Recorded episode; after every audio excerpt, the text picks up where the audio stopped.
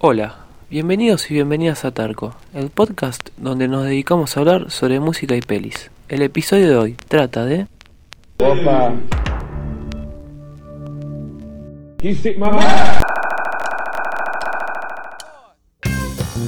Hola, acá estamos una vez más en un capítulo de nuestro podcast y el capítulo de hoy es el capítulo número 16. Y sí, así es como después de un tiempito volvimos al podcast, volvimos a ruedo, que si bien no nos fuimos, no me fui por mucho tiempo, pero tengo así como la costumbre de hacer el podcast cada dos, tres semanas y esta vez me fui como un mes, me fui como medio mes, que la verdad que para mí es mucho, pero vuelvo así al ruedo, a las canchas del podcast. Que si no me equivoco, en el capítulo anterior, en el capítulo número 15, nos quedamos en lo que era el yeye, el pop francés, que la verdad que eh, antes de arrancar con este podcast, que va a ser sobre cines y pelis, perdón, sobre cines y series, así que quédense a los que les gusta la pantalla grande y la pantalla chica. Quería contar que tanto el capítulo 15, el de y pop francés, como el capítulo número 3, el de Happy Days, el del rock en la época de Touch, el punk, todas esas cosas, quería contar que esos dos capítulos fueron una especie de especial entre lo que es cuando la economía y la música se juntan al mismo tiempo y a ver qué pasa en distintos contextos, ¿no? Cuando quizás eh, en épocas de bonanza, en épocas de buena economía, qué pasa con la música, cómo reacciona la música y también en épocas de, cosa mala, cuando la cosa está mal, cómo reacciona la música. Nada más que eso, eh, como forma de intro quería recordar o aclarar también que creo que lo aclaré en Instagram, pero no lo aclaré en el capítulo 15, que tanto el 13 como el 15, el de Happy Days y el de Yeye, eh, fueron una especie especial. Así que si alguien tiene ganas de escuchar otros podcasts, otros capítulos después de esto, eh, recomiendo totalmente ir a ese especial entre el capítulo 13 y el capítulo 15. Así que bueno, volvemos, volvemos al 2020, a este año tan especial, tan anormal, tan especial para muchos y muchas. Así que bueno, volvemos al capítulo de hoy, capítulo número 16. Y la verdad que eh, la temática de hoy, eh, dejando que eran quizás eh, situaciones pasadas, situaciones del pasado, comparado con, con, la actualidad, con el día de hoy, hoy se me ocurrió quizás venir ya a la actualidad de lleno. O sea, nada irse para atrás, nada irse 50, 60 años, sino que se me ocurrió analizar algo que está pasando en el día de hoy, ¿no? Que es más que nada los servicios de streaming, que es los más conocidos que son eh, Netflix, HBO, eh, eh, Amazon Prime Video, esas cosas así, y cómo repercuten en nuestro país, acá en Argentina, y cómo con el paso del tiempo, cada vez que pasa un año, se van asentando más en lo que es el entretenimiento, ¿no? No solo el entretenimiento de las personas, que es más que nada poner a ver una peli en Netflix o una serie en Netflix, sino en la manera en que estos servicios de streaming empiezan ya a producir series y empiezan a producir películas, que ya es algo bastante heavy, porque antes, eh, antes, antes, bueno, hace 2, 3, 5 años, lo que hacían era nomás pasar las pelis. Ahora ya se dan el tupé al tener más cantidad de plata, más cantidad de recursos, de financiar pelis y de hacer pelis, que la verdad que eh, es algo totalmente nuevo y que ya en el futuro eh, va a ser totalmente normal. Yo me un ejemplo así eh, boludo mío. Yo me acuerdo que no me acuerdo en qué Oscar me llamó mucho la atención cuando Netflix fue nominada a mejor documental, porque ya te dabas cuenta una peli de Netflix, ¿no? Que creo que era Virunga. Ya te das cuenta cómo este tipo de pelis empezaban a aparecer en los Oscars. Y la verdad que era medio algo raro, ¿no? Porque era esa guerra, ese mix entre el cine y el servicio de streaming y que era bastante llamativo que ya aparezca en dos Oscars, ¿no? En algo que está más eh, orientado al cine. Y ya me acuerdo que cuando apareció en lo que fue eh, categoría documental, que es una de las categorías más importantes del Oscar, me llamó mucho la atención. Pero quizás con el paso del tiempo, 3-4 años, ya se empezó a masificar más esto del servicio de streaming. Y net, tanto Netflix como Amazon Prime Video, más que nada Netflix, ya se dio el tupé de aparecer nominada como mejor película en los Oscars con Roma, creo. Así que los servicios de streaming, tanto Netflix, todos esos, es una industria que está pisando bastante fuerte en el mundo del entretenimiento, que eh, no es nada difícil darse cuenta, ya el cambio de costumbres para ver pelis es bastante notorio, pero con esto de la pandemia, con esto de que los cines empezaron a estar encerrados, eh, cerrados, perdón, se empezó a notar más la masividad de este tipo de contenido, de este tipo de servicios. Pero yo ahora lo traigo acá Argentina, porque quizás en países donde Netflix produce más tiras, más pelis, se nota que ese consumo y la producción de entretenimiento está más curtido, ¿no? O sea, están más acostumbrados a ver eso y quizás tienen buenos resultados. Pero acá, con esto de la pandemia, en un país donde no, no, no, yo, ¿no? Pero la gente de mi edad, pero mucha gente está acostumbrada a ver tele, quizás pasar a ver series o tiras producidas por Netflix, versión argentina, es medio raro.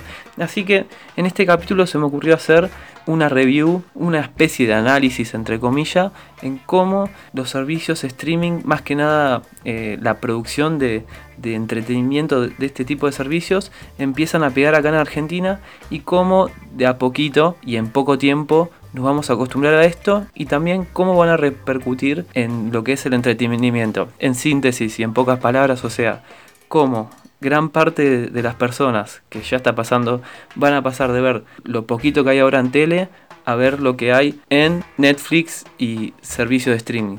Y algo que ahora me estoy dando cuenta, que quiero aclarar, que la verdad que no la están pegando mucho esto, pero cómo va a venir la cosa. Así que dejamos la intro, dejo un toque de musiquita en fade y pasamos a este capítulo. Netflix en Argentina.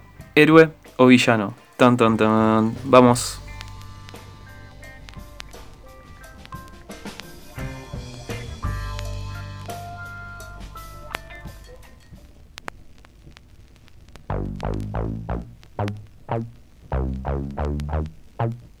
Bueno, y ahí arrancamos ya de lleno con este capítulo número 16 y cómo Netflix y cómo los servicios de streaming están empezando a hacer series, están empezando a hacer entretenimiento acá en Argentina y también lo que es Latinoamérica, ¿no? O sea, una nueva forma de ver el entretenimiento y lo que es más que nada la producción y la creación de contenido. Antes que nada hay que hacer un breve paneo de cómo es, más que nada acá en Argentina me voy a enfocar, ¿no? Pero también en los países más cercanos, limítrofes, pasan cosas similares, ¿no?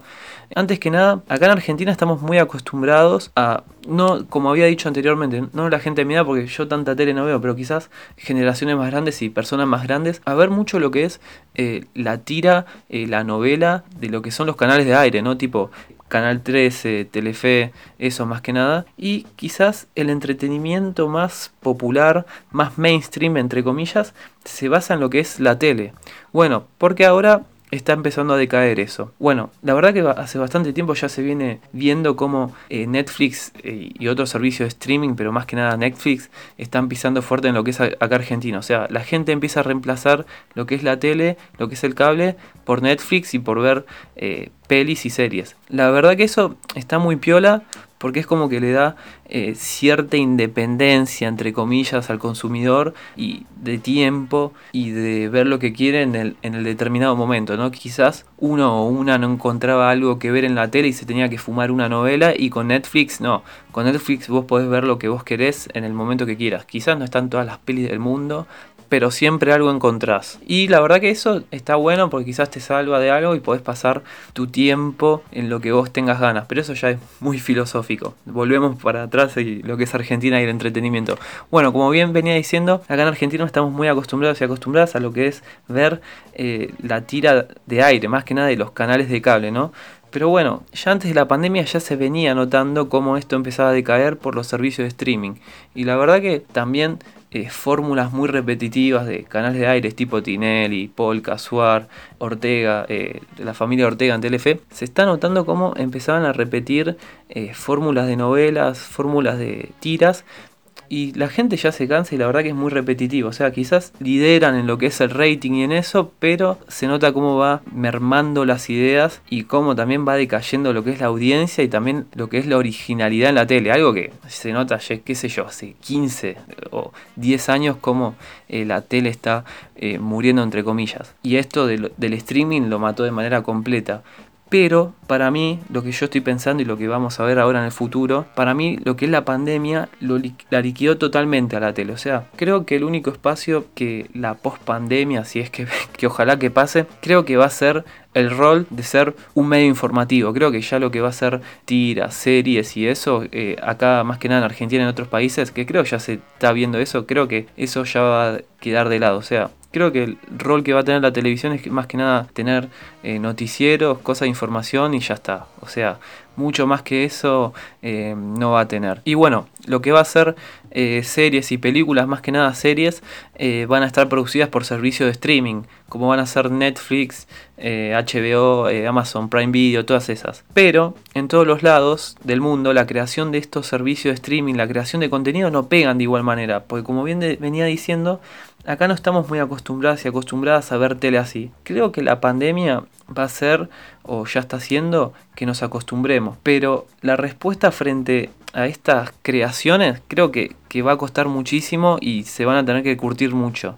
Para mí, y en modo de apreciación personal, eh, los servicios de streaming y la creación de estos contenidos, acá la verdad que no le está yendo muy bien, ¿no? Porque como bien había dicho, ya vengo diciendo un montón, está esa grieta entre televisión y Netflix más o menos.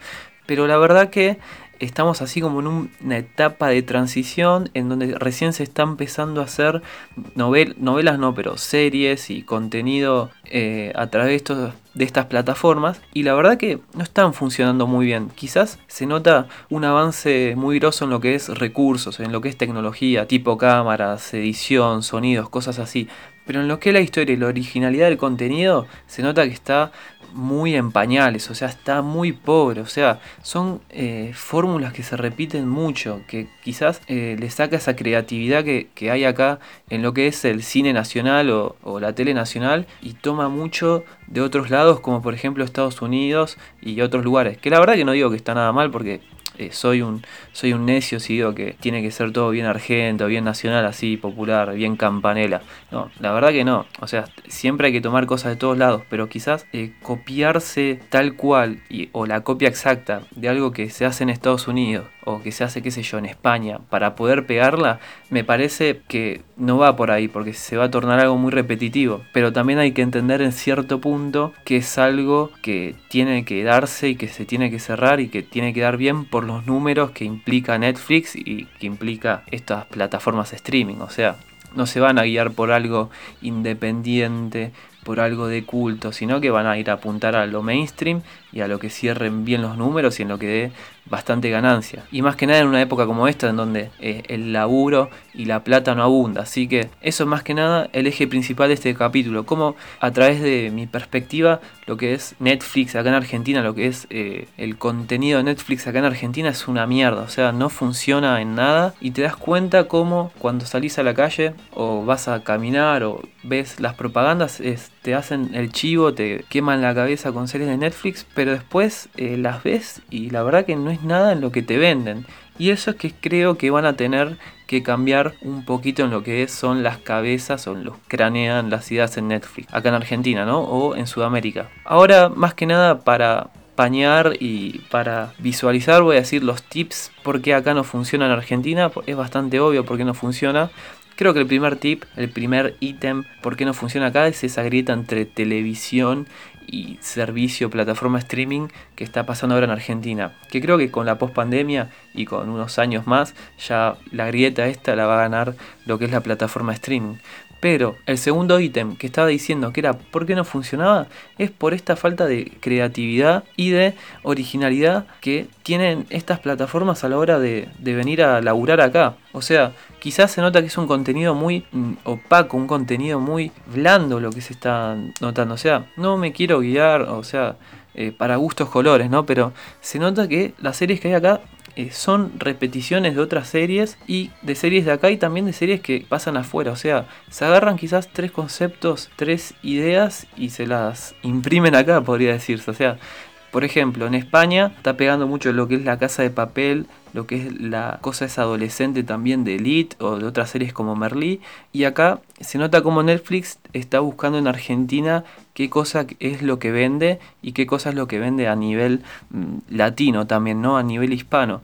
Lo que yo noto mucho que está que vende eh, Netflix como imagen acá en Argentina y con las series que hace es esa cosa de la marginalidad, esa cosa media lumpen entre lo que es, por ejemplo, el marginal, en lo que es eh, eh, las vivencias en las cárceles, así. Quizás no de una manera muy eh, real, realista, ¿no? Se nota que es una manera bien producida y también se nota cómo Netflix a través de distintas tiras está buscando así el caballito de batalla para lo que es eh, a nivel Latinoamérica, ¿no? En síntesis, una buena serie, no una buena serie, pero una serie que rompa el mercado a nivel latino que creo que acá es más que nada el marginal. Pero también se está notando mucho en otras series, como por ejemplo lo que es eh, una que es de Barra Bravas, que es malísima, es malísima.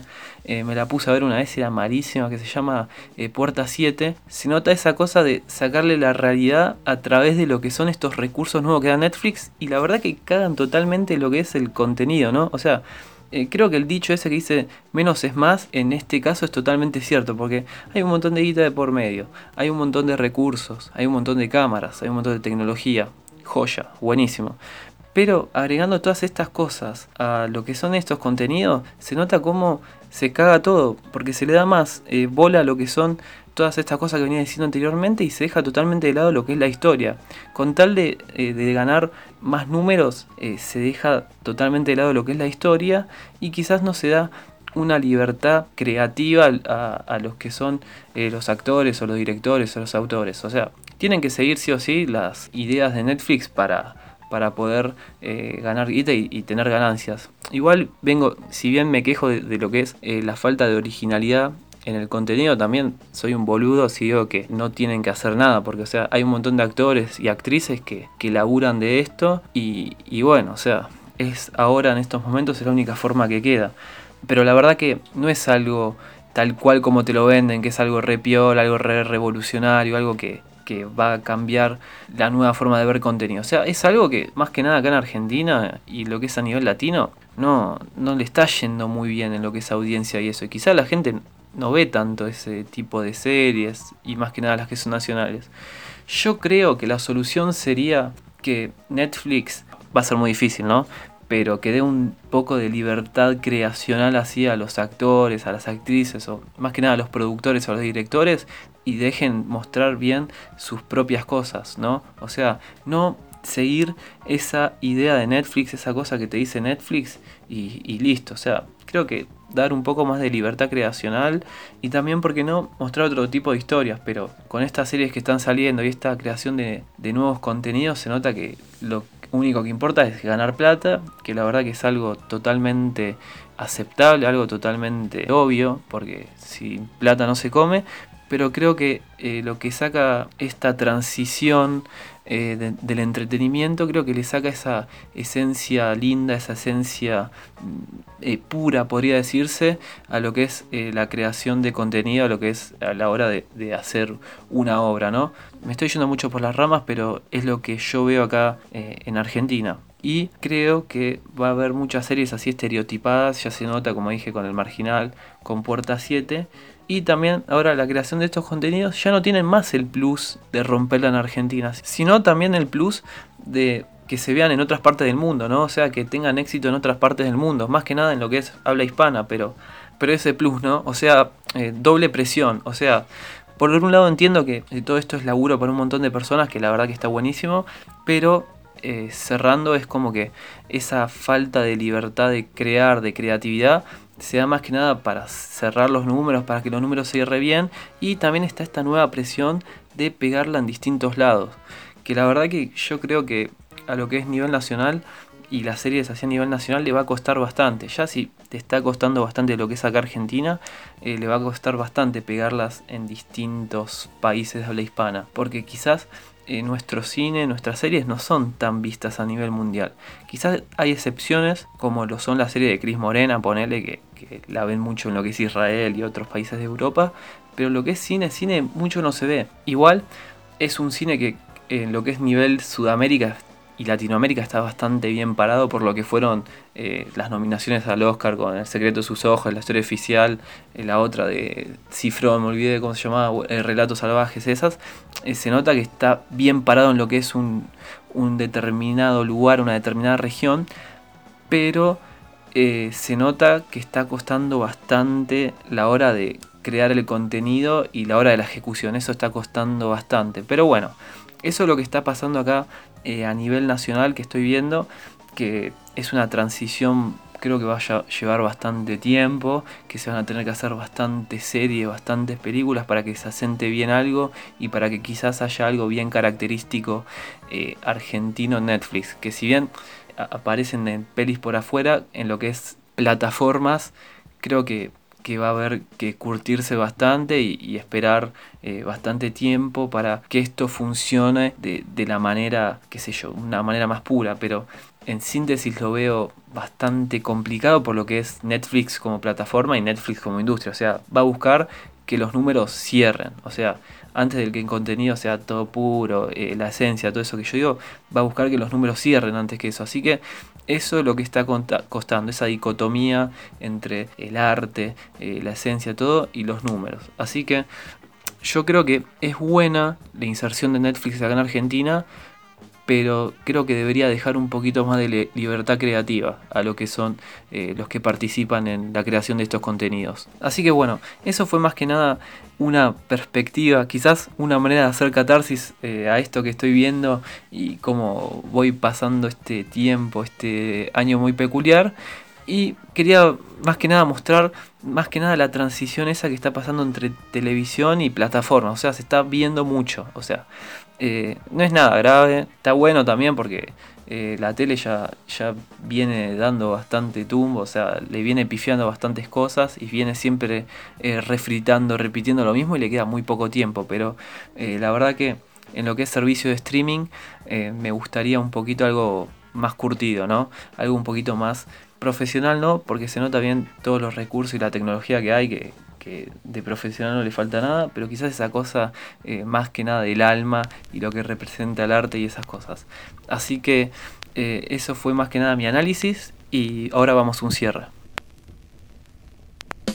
Bueno, y este fue nuestro capítulo de cómo Netflix está pisando fuerte acá. O sea, si no fue Falabella, se nos va Falabella, pero Netflix se queda acá eh, pisando fuerte y viendo a ver cómo va a ser otras series y también eh, nuevo contenido que la verdad que mm, está costando bastante, pero bueno, el tiempo es siempre el que decide y el que dice cómo son las cosas. Eh, no me quería olvidar que un caso así eh, que funciona muy bien lo que es Netflix y, la creación de contenidos en, habla hispana, más que nada es España, ¿no?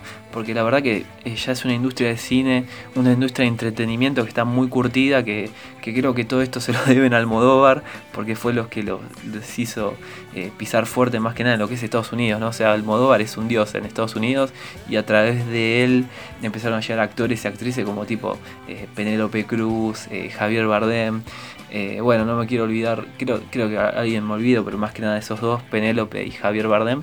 Eh, y creo que esa cosa de fondo que ya venía con Almodóvar y la industria del cine español a nivel mundial, creo que los ayudó muchísimo en lo que es este pasar y esta actualidad de España en lo que es Netflix, eh, Amazon, todas esas cosas, porque si bien apuestan a lo que es más mainstream, quizás no apuestan tanto a algo más creativo, como por ejemplo, no sé, se me viene ahora a la cabeza Alex de la Iglesia, sus primeras películas, porque ahora está también muy repetitivo, eh, muy corto de contenido, pero se nota como eh, la pegan por eso, por apuntar a lo mainstream y a distintos conceptos y temáticos muy relacionados entre sí, que la verdad que quizás por momentos, no digo que sean malos, que sean buenísimos, pero los tipos lo que tienen bien en claro y lo que tienen bien focalizado es como hacer, eh, obtener ganancias en lo que es Netflix y eso. Por ejemplo, el caso eh, número uno, el caso principal es el de la casa de papel. O sea, se nota como eh, quizás hicieron algo no muy producido en lo que es diálogo y esas cosas, pero en lo que es formación de personajes y distintos clichés del lugar y distintas características tomadas de algo quizás más yanquilizado, más yankee eh, la están pegando muy bien con series así como eh, La Casa de Papel y Merlí. O sea, se nota muy bien lo que es ese mix entre eh, la forma de hacer series y películas bien yankee y esa cosa española que creo que Almodóvar les hizo hacer, Pedro Almodóvar les hizo hacer muy bien y su cine. O sea, se podría decir que para mí es como una almodovarización en el entretenimiento español y que les viene perfecto a la hora de, hacer series. Que la verdad que eh, cuando ves Netflix, las series y las pelis que más las pegan son las españolas a, lo que es nivel hispano. Creo que acá en Argentina se va a necesitar como más prueba y error, ¿no? O sea, va a costar más que nada, primero, atraer público nacional al público acá de Argentina y después ir viendo, probando cómo atraer al público de afuera.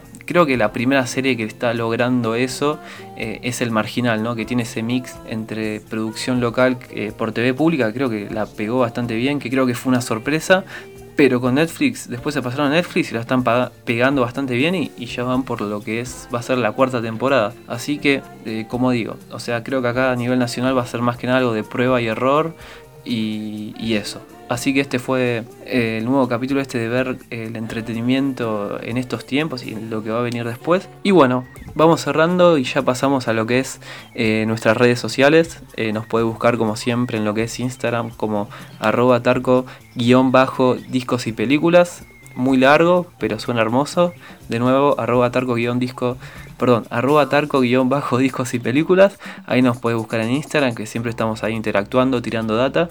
También eh, nos puede buscar en Anchor, que es nuestra distribuidora de los podcasts, que, siempre recomiendo que escuches por ahí, porque se escucha un poquitito mejor la calidad de audio. Pones Tarco pero donde nos escuchan siempre es en Spotify, que se escucha eh, bastante mejor y nos, perdón, se escucha, nos escucha más gente y también nos buscas ahí como Tarco. Entonces, eh, nos buscas en Instagram, nos puedes buscar en Anchor y en Spotify y también en YouTube, que cada tanto voy subiendo los podcasts y eso. Así que bueno, bueno, bueno. Vamos cerrando así con un tema de cine, con un tema de música relacionado al cine. Mm, no se me viene algo así muy a la mente. Tengo entre dos opciones, una de Charlie García y una de una banda acá que, salió hace poquito, creo que se paró, que se llama Perras on the Beach, que se llama eh, Película. O sea, eh, creo que la letra no tiene nada que ver con lo que está pasando ahora, pero es un buen nombre para relacionar el capítulo de hoy y la música que voy a poner de fondo y para cerrar el tema. Además es un tema cortito. Así que cerramos con película de Perras on the Beach y nos vemos en el próximo podcast. Como siempre, muchas gracias por estar ahí y mis saludos de la Tarco Cueva. Nos vemos. Chau chau.